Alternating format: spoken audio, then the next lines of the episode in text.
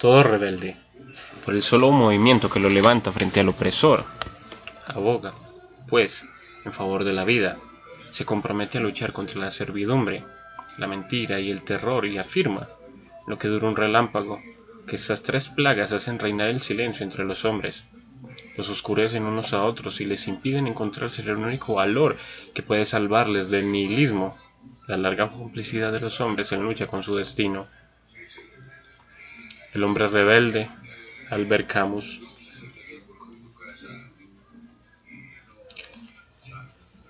Bueno, como ya había dicho en el podcast anterior, Camus es un personaje que nos sirve mucho a la hora de entender el asunto de la contradicción en el siglo XX.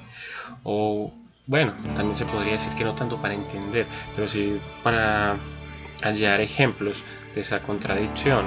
En ese sentido, pues podemos hacer una suerte de experiencia intelectual de lo que significa la contradicción.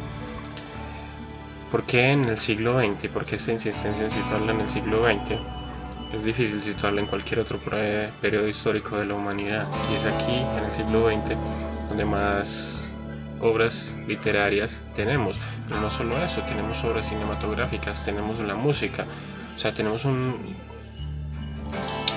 un compendio de ejemplos tal que simplemente no lo podemos abarcar y, tomar una u otra obra no es un asunto de, de desidia, es un asunto de sensatez, porque por más que se escarbe, pues no se puede hallar todo lo que sea eh, necesario para alcanzar una comprensión cabal. Solo podemos ir por tanteos. Entonces el asunto es el siguiente, retomando un poco el tema del video anterior de la contradicción y el lenguaje, y es cómo se vive esa contradicción y cómo la asume cada uno de, esos personajes. Entonces en el tema anterior o en el video anterior era un asunto más global, cómo vive la contradicción el ser humano, cómo puede por ejemplo un pacifista terminar convertido en un terrorista o un cristiano convertido en una especie de monstruo, ¿cierto? Alguien que va con sus actos en contra de todo aquello que se supone que considera sagrado, como por ejemplo la vida. Entonces, Camus en El hombre rebelde hace ese análisis, pero yo quería hoy contrastar, contrastar a tres autores del siglo XX, cada uno distinto en su estilo, distintos en su nacionalidad, distintos en sus experiencias vitales, en su carácter incluso en los géneros que cultivar. El primero de ellos es Camus, entonces vamos a tomar dos obras de él para ejemplificar. Eh, una es el mito de Sísifo y la otra es el extranjero.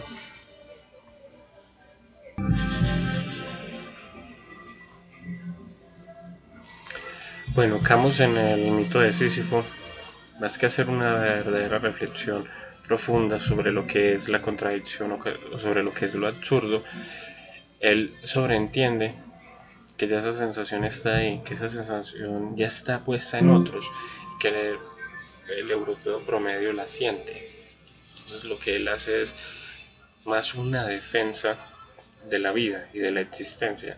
Es decir, el problema que el mito de Sísifo plantea en su primer párrafo, que es el problema del suicidio, Camus va a tratar de resolverlo a lo largo del libro y lo que va haciendo en él es darnos ejemplos, nos va llevando a esa atmósfera de tensión, pero de una manera un poco vaga, porque realmente no nos está dando demasiados argumentos que hablen sobre esa contradicción.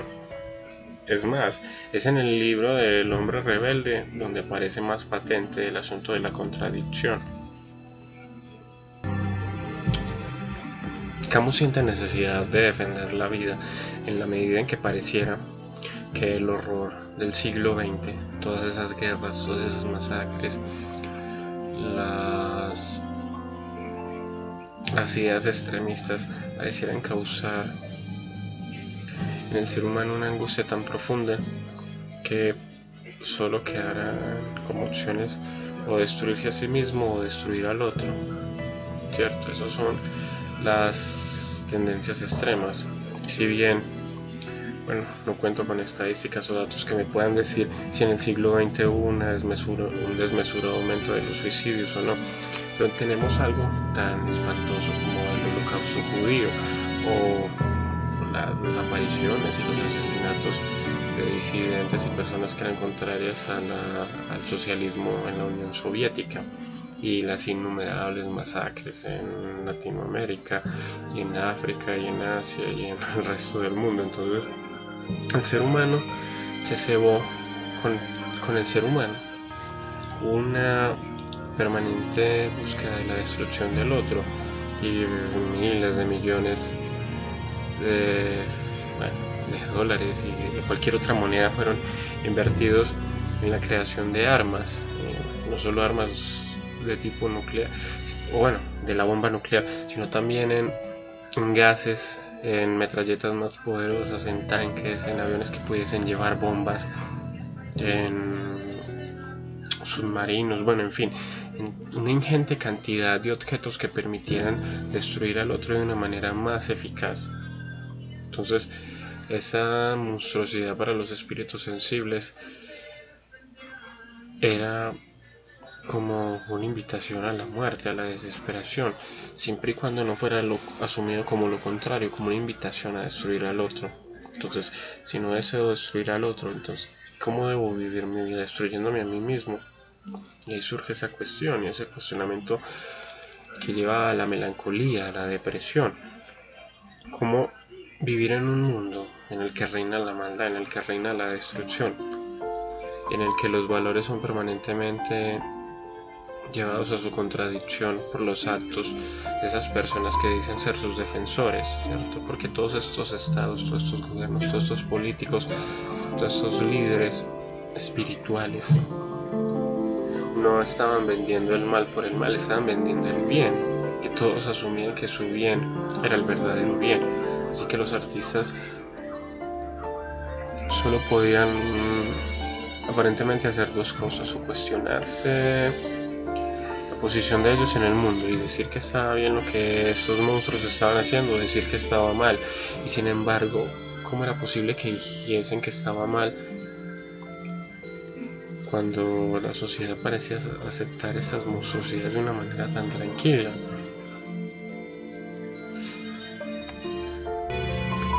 Lo que sucede entonces es que hay una suerte de surgimiento de una conciencia de la culpabilidad de todos y Camus habla de ello en el, en el hombre rebelde. O sea, todos se sienten de alguna manera sucios, todos se sienten de alguna manera convertidos en esos monstruos, pero hay una negación de eso, ¿cierto? No hay una aceptación, no se considera que ese sea un monstruo, que ese sea demonio, cuando se odia al otro por ser judío, por ser negro, por ser mujer, o por ser homosexual o por ser gitano. Lo que sucede es que se narra, se cuenta el discurso diciendo que ese es bueno, que es el otro, el que es el monstruo, el otro es el que es el pecador, el otro es el que es avaricioso, el que es cobarde, el que es degenerado, el que es inferior.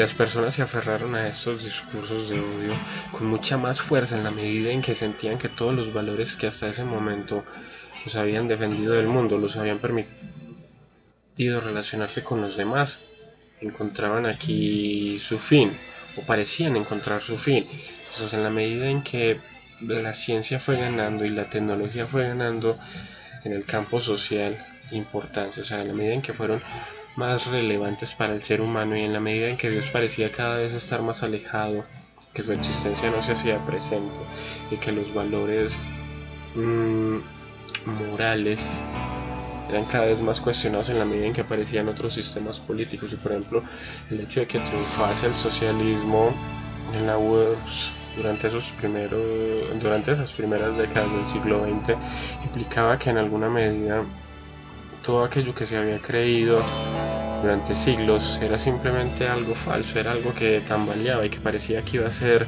destruido. Y bueno, para nosotros no, no tiene mucho sentido, no nos da ningún temor en estos momentos como decir, ah bueno, el socialismo va a destruir todos los valores en que nosotros creemos. Bueno, tal vez muchos de nosotros ya no creemos en esos valores que creían nuestros abuelos o nuestros tatarabuelos, o mis abuelos o lo que sea.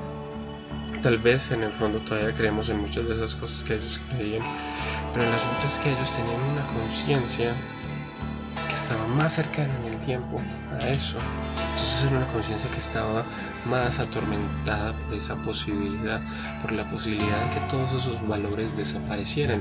Incluso así, si la UERS no podía llegar a dominar el mundo, el hecho de que existiese una sociedad en la que había triunfado un principio que entre comillas no era cristiano porque se puede pensar que una idea en la que de igualdad para todos es en el fondo realmente algún asunto cristiano pero no es ese cristianismo que se vivía institucionalmente cierto ese cristianismo hipócrita en el que se predica que todos son iguales pero realmente las cosas se viven de otra manera en el que unos pocos tienen mucho poder y la gran mayoría no lo tiene y vienen la el, esa contradicción esa posibilidad que me parecía denunciar que a Dios le importaba un culo si ganaba el socialismo, hace que se lleve a un punto más álgido esa tensión, ese miedo y esos odios, y de que la manera de defenderse de esa falta de fe sea una búsqueda de una fe más fuerte, y esa fe contribuye a cegar a esos individuos a ser aún más monstruosos, a ser aún más asquerosos en su búsqueda de su propia felicidad. Y la manera más sencilla de liberarse de su propia contradicción, de borrarla de su cabeza o al menos de acallarla, pues es matando y destruyendo. Así que las guerras del siglo XX parecieran una forma muy práctica de acallar los miedos que los individuos del siglo XX sentían. Nietzsche dijo en la genealogía de la moral que el ser humano prefería querer la nada a no querer nada. Eso es patente entre los europeos del siglo XX. O sea, se, arrojaron a tantas doctrinas, a tantos pensamientos diferentes, y no solo fue el fascismo o el socialismo, el anarquismo, luego eh, también adoptarían el hipismo en los años 60, bueno, no todos, al menos los franceses y los ingleses y en general los de la clase media, pero todo el tema de las religiones de la nueva era, los movimientos nacionalistas, porque los movimientos nacionalistas que no tuvieron tanta relevancia como el nazismo o el fascismo, por ejemplo en Rumania o en Estonia, en Lituania, bueno, en fin todos esos movimientos eran un intento desesperado por mantener esa unidad, esa unidad que es nacional, esa unidad de,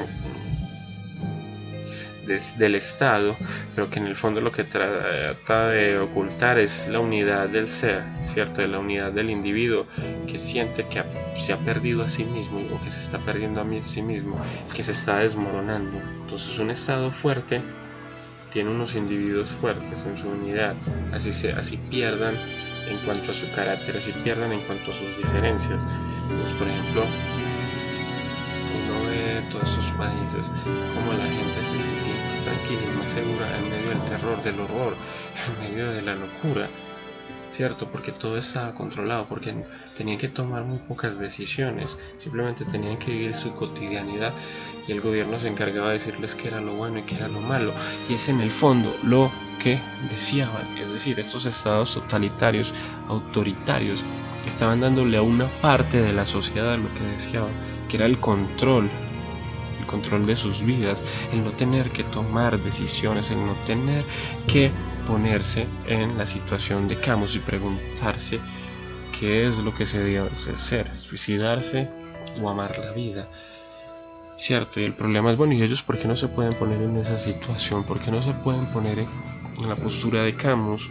Si él pudo amar la vida, a pesar de las contradicciones, ellos, ¿por qué no van a poder hacerlo?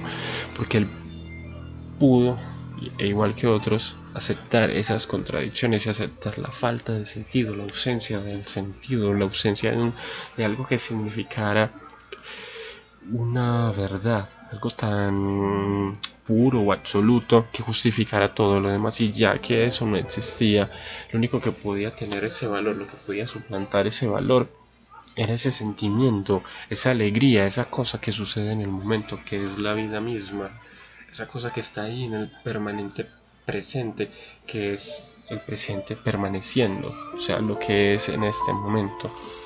Así que solamente estos individuos, estas sociedades tendrían que haber jurado de todo lo que habían creído, de todo lo que sus abuelos les habían enseñado, pero no podían hacer eso, no tenían el valor para hacer eso, pero deseaban vivir, deseaban seguir viviendo y era mejor vivir en la opresión que vivir en la desesperación. Era mejor reclamar la fe, reclamar una fe fuerte que los subyugara, que estar todo el tiempo buscando, que estar todo el tiempo justificando la existencia.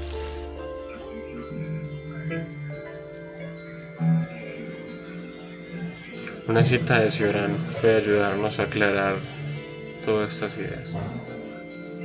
Quienes dicen que todas las narraciones contemporáneas y todos los excesos que ha conocido nuestro siglo son debidos a nuestro alejamiento de Dios olvidan demasiado de deprisa que la Edad Media fue aún más cruel que nuestra época y que la fe, lejos de atenuar nuestra ferocidad, la exacerba más, pues toda fe es pasión y pasión significa deseo tanto de sufrir como de hacer sufrir. En cuanto dejamos de ser objetos y de ceñirnos a la materia, al indiferente frío y, frío universo, caemos en las locuras y las desmesuras del alma, que es fuego, que solo existe en la medida en que se devora.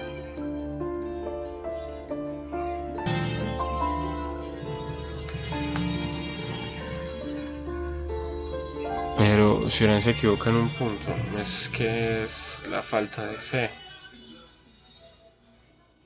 es que el ser humano en el siglo XX deseaba más fe, deseaba con más fervor la fe. Para justificar esa fe y en esa misma búsqueda de fe es que comete las atrocidades y las comete para justificarse y al mismo tiempo para deleitarse y olvidar que ya no tiene fe.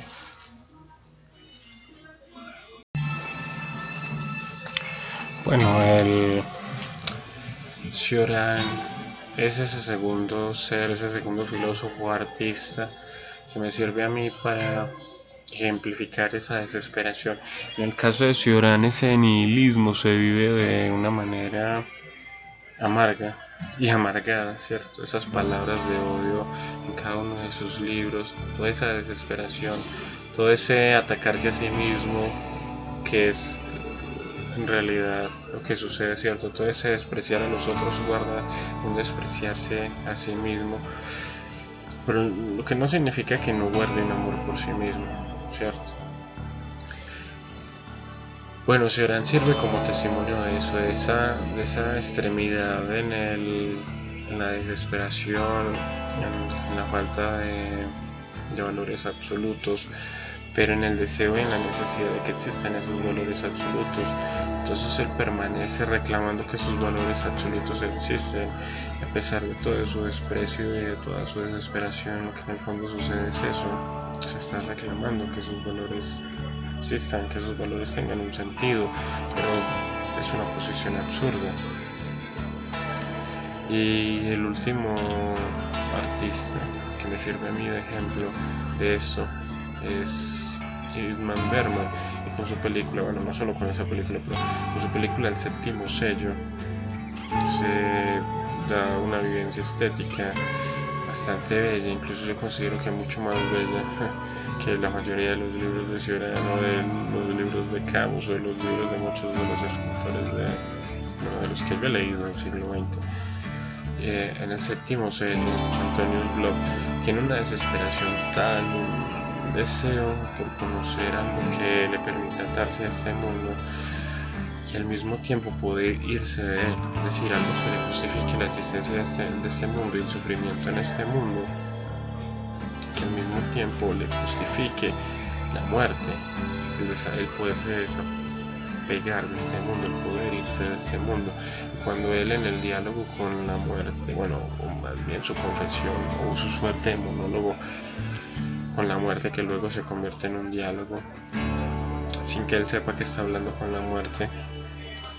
Es un testimonio muy bello desde la ficción de esa desesperación del europeo del siglo XX, y es Antonius Bloch como el buscador de ese sentido, de ese Dios que está callado, que viene ese silencio también puede ser eso, la muerte, ¿cierto? O sea, Antonio Blood está buscando el sentido y todo el tiempo lo que está encontrando es el sinsentido y curiosamente es la muerte la que va allí a donde va Antonius Blood y es la muerte, la única que lo escucha es la muerte, la única que le habla. Y una parte cuando Antonius Blood le dice a la muerte creyendo que es un confesor, creyendo que es un sacerdote, que él desespera ante Dios, que Dios se queda callado, no importa si le insultan, no importa si le rezan, no importa si hay sufrimiento en el mundo. entonces la muerte le dice que Dios no habla.